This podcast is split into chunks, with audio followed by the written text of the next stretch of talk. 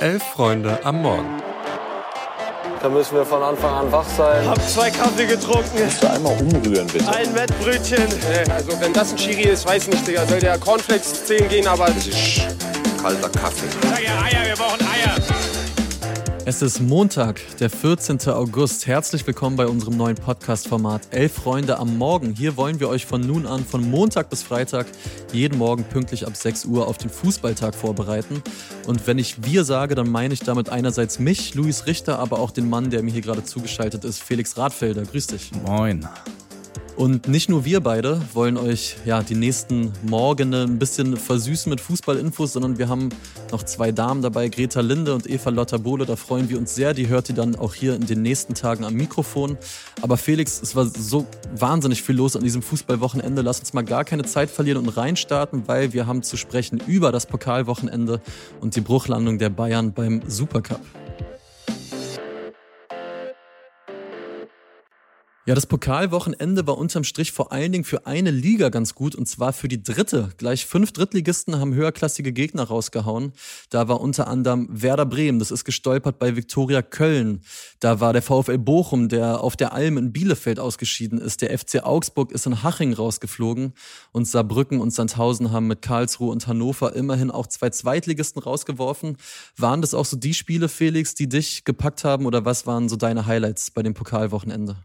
Also vor allem die beiden Erstgenannten, die du äh, gerade schon beschrieben hast. Werder Bremen verliert bei Viktoria Köln. Das war vor allem einfach geil in der Konferenz zu gucken, weil diese frühe rote Karte von Amos Pieper, die er gesehen hat, einfach schon so ein bisschen, wir saßen auf der Couch und waren alle so, oh, das könnte was werden, da könnte was gehen heute. Das ist natürlich genau das, was du im Pokal von Anfang an gerade bei so einer Konferenz gerne haben möchtest, dass da ein, eine Partie schon dabei ist, wo du denkst, okay, jedes Mal, wenn du da hinschaltest, wird es spannend. Und gleichzeitig hat da ähm, mit einem Doppelpack David Philipp die Partie entschieden, beziehungsweise den äh, die Führung von Duxch und dann die Führung von Füllkrug äh, zweimal ausgeglichen, einmal unfassbar schön mit der Pike mhm. und ist ehemaliger Bremen-Spieler, ist Bremen-Fan. Natürlich, sein Trainer Olaf Jansen wurde direkt nach dem Spiel gefragt, ist der nicht für viel, viel Höheres bestimmt? Ja, also genau die Geschichte, äh, die man so gerne ha haben möchte im Pokal, durfte danach noch zu Katrin Müller-Hohenstein ins Sportstudio. Also das war einfach so eine sehr runde Nummer. Und dann das zweite Spiel am Samstagabend dann, was mich absolut begeistert hat, war einfach Bochum in Bielefeld, wo man sagen muss, ich weiß nicht, ob ich es offiziell als Derby bezeichnen darf. Mhm. Äh, das müssen andere entscheiden, aber es war es war einfach super Stimmung auf der Alm und gleichzeitig hast du ähm, nach dieser ganzen Saison, die Arminia hatte, letzte Saison direkt durchgereicht in die dritte Liga, das schon auch einfach als Fußballfan, der das neutral geguckt hat, das Spiel gedacht, das ist schon aber einfach schön, dass die da jetzt ein richtig gutes Spiel haben. Und dann, das geht ins Elfmeterschießen und Fabian Klos, so der ewige Klos, eigentlich auch der Letzte, der nach der, nach dem Abstieg dann noch stand und irgendwie Rede und Antwort in allen möglichen Interviews ähm, gestanden hat, dass der den ersten Elfmeter schießt gegen Manuel Riemann, gegen den irren Manuel Riemann, ihm zuzwinkert und das Ding link, links oben reinschweißt. Ähm, auch da muss ich sagen, das war vor allem einfach stimmungsvoll, absolut gut anzusehen. Stimmungsvoll war am Sonntag auch das Spiel, was mir am meisten Spaß gemacht hat und ich glaube vielen anderen auch. Das war der HSV, der hat gespielt bei RWE an der Hafenstraße, am Ende mit 4 zu 3 gewonnen. Ein irrsinniges Hin und Her mit Patzern, mit Comebacks und vor allen Dingen einfach mit einer grandiosen Kulisse in Essen war, glaube ich, auch ein Spiel, was viele sich so markiert haben als, ah, da könnte der HSV mhm. stolpern und sah auch lange so aus, hinten raus aber gut gegangen und hat vor allen Dingen einfach, das war ein richtig geiler Pokalfight mit allem, was dazugehört. Ein Highlight an dem Pokalwochenende hatte einen weniger schönen Anlass und zwar hat sich das in Halle abgespielt. Da saß Alexander Zorniger, der Trainer von der Spielvereinigung Fürth und hat nach dem 1 zu 0 Sieg erzählt, dass sein Spieler Julian Green Opfer von rassistischen Beleidigungen geworden sein soll. Und alles, was er da sagt, soll man sich einfach nochmal angucken. Auf YouTube oder Twitter findet ihr das Video, weil er absolut authentisch ist, weil er kein Blatt vor den Mund nimmt und weil man richtig merkt, wie ihn dieses Thema nervt und wie ihn das aufwühlt und da auf jeden Fall eine klare Cook-Empfehlung unsererseits. Aber Felix, ich glaube, der DFB-Pokal ist für viele auch deshalb so geil, weil da eben Amateure mitspielen, die einfach den Tag ihres Lebens haben, wenn es gegen irgendeinen Bundesligisten geht und ihren Enkeln irgendwann erzählen, oh, damals 12 zu 0 verprügelt worden, war das schön. Und wir sind auf Stimmfang gegangen und haben uns von diesen besagten Clubs, ja, einfach mal erzählen lassen, wie war es denn bei euch? Wie war denn dieser Tag? Und wir fangen an beim TuS Bersenbrück. Die haben in Osnabrück an der Bremer Brücke gespielt und zwar gegen Borussia Mönchengladbach. Und da erzählt uns der Torhüter Nils Böhmann einmal, wie er das Ganze erlebt hat. Ja, es war unglaublich schnell. Die haben unglaublich intelligent gespielt, haben auch relativ gese schnell gesehen, wie sie uns vielleicht aushebeln können. Ähm, aber trotzdem fand ich, hatten wir sehr, sehr gute Phasen, wo wir auch mithalten können. Und ich denke, das äh, stimmt uns positiv und das nehmen wir auch alle mit am Ende. Ja, da denke ich, kann man lange von zehren. Schön war, dass alle Freunde, Familie, Freundinnen äh, bei einem waren, das mit einem genossen haben. Äh, man wird sicherlich viele Videos sehen, man wird sich die Zusammenfassung noch, nicht, noch mal häufiger anschauen. Also das werde ich nicht vergessen und das sind Sachen, die man weitergibt. Freunde, Bekannte, Familie, vielleicht irgendwann mal Kindern. Ja, war schon schön. Und etwas knapper ging es zu bei Fabian Himmel, der ist Trainer vom Oberligisten SV Oberachern. Für die war es ein besonderer Tag. Die hatten ihr Derby gegen den SC Freiburg. Oberachern liegt im Schwarzwald und natürlich dementsprechend sind auch viele Spieler, Mitarbeiter des Vereins, Fans des SC Freiburg. Also ein besonderer Anlass. Und sie haben den Favoriten den großen Kampf geliefert fast geführt, den Pfosten getroffen und nur 0 zu 2 verloren. Ja, wir durften heute alle Teil von was ganz Besonderem sein. 24.000 Menschen, die Hütte war voll. Äh, was die Oberachener Fans abgerissen haben, aber auch was die, was die Nord wieder mit der SC Freiburg Fans im Dreisamstadion das war wieder so ein schöner, vertrauter Anblick und dann haben wir noch heute echt ein geiles Spiel abgefackelt. Ähm, unglaublich hohes Laufpensum gehabt, die Räume gut zugemacht, in der richtigen Momente aggressiv gewesen. Ja, zweite Halbzeit hat man dann natürlich gemerkt, dass wir irgendwo ein Oberligist sind, wo dreimal in der Woche abends kickt und dann Top-Bundesligist dagegen steht, der ja letztes Jahr knapp die Champions League verpasst hat. Und deswegen geht das Ergebnis so total in Ordnung, aber für uns ein SC Freiburg allein mal eine Halbzeit ein bisschen in der Schranke zu halten, ist für uns schon ein riesiger Erfolg. Und auch mit dem 2-0, das ist auch ein Ergebnis, mit dem man total leben kann. Deswegen für uns war es ein grandioser Tag. Wir hatten total viel Spaß. Gerade die Fans haben das zu so etwas Besonderem gemacht, das äh, ja, so auch genießen zu dürfen, die Atmosphäre. Und äh, es war ein rundum gelungener Tag. Wir sind alle mega happy. Und zu guter Letzt gehen wir aus dem Schwarzwald nochmal hoch an die Küste und zwar nach Rostock. Da hat der Rostocker FC gespielt, der durfte erstmals seit 1943 wieder im DFB-Pokal teilnehmen. Heidenheim war zu Gast und gespielt wurde im Ostseestadion. Ging zwar 0 zu 8 verloren, aber wenn man den Kapitän hört, Karim Benchadi, dann hat man das Gefühl, so schlimm war das für die jetzt auch nicht. Moin, liebe Fußballfreunde, hier ist Karim vom Rostocker FC. Wir haben heute in der ersten Runde des DFB-Pokals gegen den ersten FC Heidenheim gespielt. Das Spiel ging leider aus unserer Sicht 0 zu 8 verloren. Äh, damit haben wir aber unser Minimalziel erreicht und haben nicht zweistellig verloren.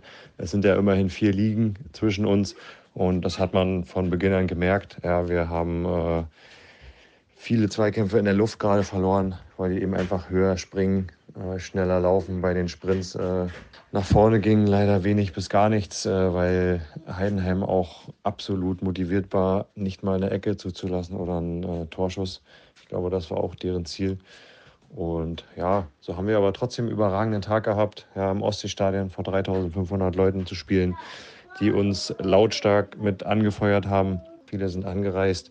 Familienmitglieder, Freunde von allen waren da, haben uns angefeuert. Wir haben das Spiel genossen, jeden einzelnen Moment, äh, jeden Ballkontakt. Und ich denke, das stärkt uns auf jeden Fall für die restliche Saison.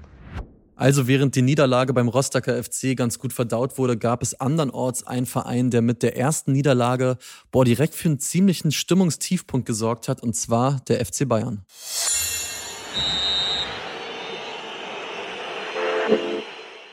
Ja, du sagst es, die Bayern verlieren das Supercup-Finale beim Debüt von Rekordmann Harry Kane direkt mit 0 zu 3. Viel denkwürdiger ist aber eigentlich der Auftritt von Thomas Tuchel nach dem Spiel. Der hat nach eigener Aussage wirklich überhaupt keine Idee, wie irgendwas besser werden soll und ist auch generell total ratlos und steht eigentlich vor der gleichen Situation, wie er zum Ende der letzten Saison schon stand. Die Bayern verlieren das am Ende komplett verdient, würde ich sagen. Äh, ein überragender Dani Olmo schießt drei Tore, ähm, lässt vor allem beim zweiten Tor Mathis de Licht und Konrad Leimer überhaupt gar keine Chance und das sieht ziemlich, ziemlich alt aussehen. Und gleichzeitig gab es von den Bayern, es gab eine gute Phase zwischen der 10. und 30. Minute, kann man glaube ich sagen. gab es zwei, drei Chancen, unter anderem vom Mathis Tell und auch aus der letzten Saison mitgenommen haben die Bayern scheinbar eine Elfmeter-Thematik. Es gab schon wieder einen Handelfmeter gegen sie, den auch der überragende Olmo wieder verwandelt. Und nach eigener Aussage leidet Thomas Tuchel mit diesem ganzen Team. Und ich habe mich so ein bisschen gefragt, tut er sich, indem er sich da hinstellt und sagt, wir haben, das sieht aus, als wenn wir seit vier Wochen nicht gespielt haben, äh, trainiert haben, er ist super dünnhaltig gewesen. Tut man sich mit diesen Aussagen nach dem ersten Spieltag einen Gefallen? Ich glaube nicht, weil bei Thomas Tuchel bekommt man auch das Gefühl, dass der entweder immer himmelhoch jauchzend oder zu Tode betrübt ist nach den Spielen. Ich glaube, die meisten erinnern sich noch letzte Saison 0 zu 3 verloren gegen Manchester City. Da war er plötzlich schockverliebt in seine Mannschaft. Und jetzt ist ein einziges ähm, Pflichtspiel gemacht und die ganze Saison hat schon direkt einen anderen Anstrich. Und ich finde nicht aufgrund der Art und Weise, wie Bayern dieses Spiel verloren hat, sondern aufgrund der Art und Weise, wie Thomas Tuchel danach die, die ganze, den ganzen Angang seiner Mannschaft einfach in Grund und Boden geredet hat. Also man hatte echt das Gefühl, man hätte ihn einmal so in den Arm nehmen müssen und sagen, ey, du hast da ganz gute Fußballer. Das ist alles gar nicht, glaube ich, so schlimm, wie du dir gerade vorstellst. Das war ja wirklich teilweise erstaunlich, wie hart er mit seiner Mannschaft ins Gericht gegangen ist. Und ich glaube, dadurch wirkt diese Auftaktniederlage jetzt im Supercup deutlich brenzlicher, als sie eigentlich als es eigentlich war. Weil sind wir mal ehrlich, ich mache mir keine großen Sorgen um die Bayern. Harry Kane, man kann diese ganze Transfersaga belächeln und das war auch nervig und Platty Goal bei Sky dreht völlig frei. Aber unterm Strich kriegt Bayern dann absoluten Weltklasse-Stürmer. Ich mache mir die überhaupt gar keine Sorgen. Aber wenn du Thomas Tuchel so hörst, dann, ich, ich frage mich auch, was denken die Spieler? Ich meine, die haben einmal 90 Minuten gespielt und dann so ein Rant. Also es war schon, war knackig. Also das, das geht mir auch so. Vor allem beschreit er ja quasi einen Mechanismus, der vielleicht noch gar nicht in den Köpfen wieder da war, nämlich dass das jetzt alles wieder so von vorne losgeht mit wir jetzt haben sie keine Führung verspielt, aber das war ja letzte Saison auch ein Schema, was sie oft hatten. Und gleichzeitig hörst du von Thomas Tuchel in dieser ganzen Rede oder Reden auf, vor verschiedenen Mikrofonen und auf der Pressekonferenz, die er da gehalten hat, kein Wort der Selbstkritik und auch des Lösungsansatzes. Und ich glaube, ich würde als Spieler, du hast es gerade gesagt, schon langsam ins Grübeln kommt, wie ist denn das? Also wenn der mir überhaupt nicht mehr sagen kann, was denn besser werden soll, sondern einfach nur da ratlos steht und sagt, es gibt eine Diskrepanz zwischen wie wir trainieren und ähm, wie wir in der Vorbereitung gespielt haben, auch in den, in den Testspielen gegen ja auch teilweise hochkarätige Namen und gleichzeitig dann, wie wir ins Stadion gehen, damit ist alles weg, dann denke ich auch, da musst du dich als Trainer dann auch selber irgendwie hinterfragen und kannst dann nicht einfach nur hinkommen und sagen, alles klar, also an mir liegt es nicht. Andererseits stimme ich dazu, wenn Harry Kane da keine 25 Tore schießt in dieser Saison, wäre ich sehr, sehr überrascht. Der Mann hat seit 2014 jedes Jahr mindestens 17 Tore in der Premier League geschossen, die mhm. nun mal einfach nicht umsonst als die beste Liga der Welt gilt. Und ich glaube, alleine deswegen wird es in der Bundesliga nicht für Spannung sorgen, aber ich bin sehr, sehr gespannt, wie das losgeht, wenn die Champions League losgeht, wenn die ersten Top-Teams auftreten und ob Thomas Tuchel dann eben wieder, wie du es gesagt hast, wieder in ich habe mich schockverliebt in meine Mannschaft, ob er sich zurück schockverlieben kann oder ob das vielleicht auch einfach kein Match ist zwischen dieser Mannschaft und dem Trainer. Wir sind gespannt. Ich finde 25 Tore ist auf jeden Fall eine gute Marke und freuen würde ich mich auch, wenn heute Abend nochmal 25 Tore fallen, weil es gibt ja noch vier DFB-Pokalspiele und zwar die folgenden.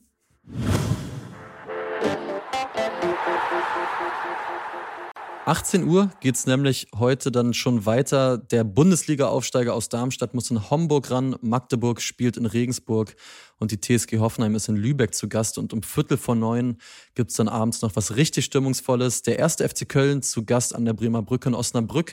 Glaubst du, Felix, da erwischt es nochmal einen der Bundesligisten oder kommen die alle gut durch?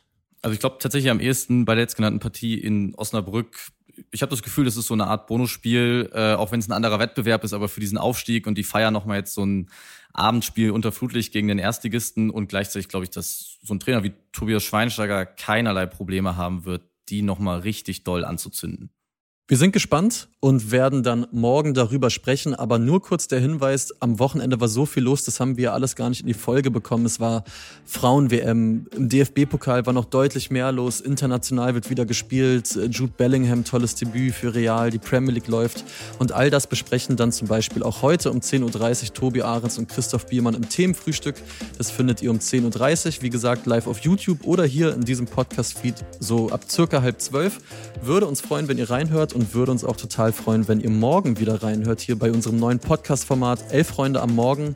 Wir hoffen, es hat euch Spaß gemacht. Kommt gut in den Tag. Felix, auch dir vielen Dank. Bis dann. Und wir hören uns. Mach's gut. Ciao, ciao.